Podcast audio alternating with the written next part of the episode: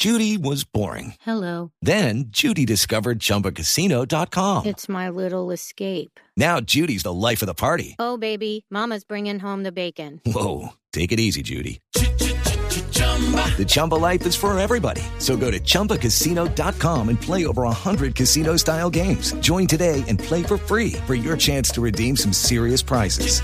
chumba ChumbaCasino.com.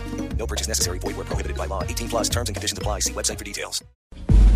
Paola Ochoa es periodista. Está en Mañanas Blue.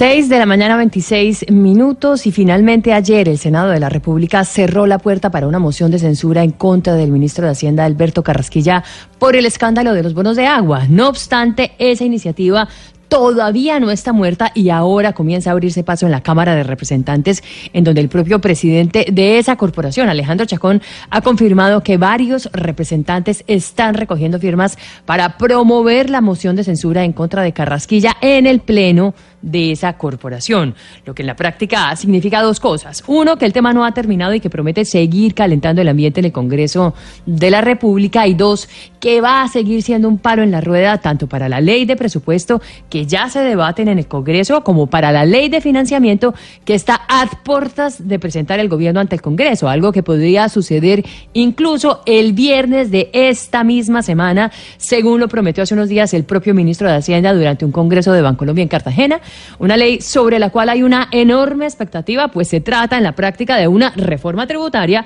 aunque algunos la llamen ahora estratégicamente con otro nombre. No obstante, ya hay varios puntos que parecen estar claros de esa ley de financiamiento o de esa reforma tributaria. Uno, que se les baja el impuesto de renta a las empresas a una tasa que probablemente sería del 31%.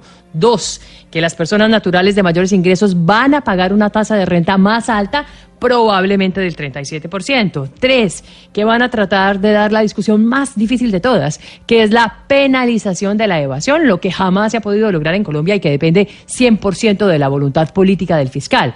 Cuatro, que van a tratar de devolver parte del IVA a los hogares más pobres y necesitados, bien sea porque lo dejen quieto en el 19% o bien sea porque lo bajen un poco para aumentar la canasta grabada, aunque aquí ya es claro que no serán grabados bajo ningún escenario transporte, servicios públicos, arrendamiento, vivienda y servicios financieros, a diferencia de otros productos que sí podrían terminar grabados, aunque sean muy polémicos.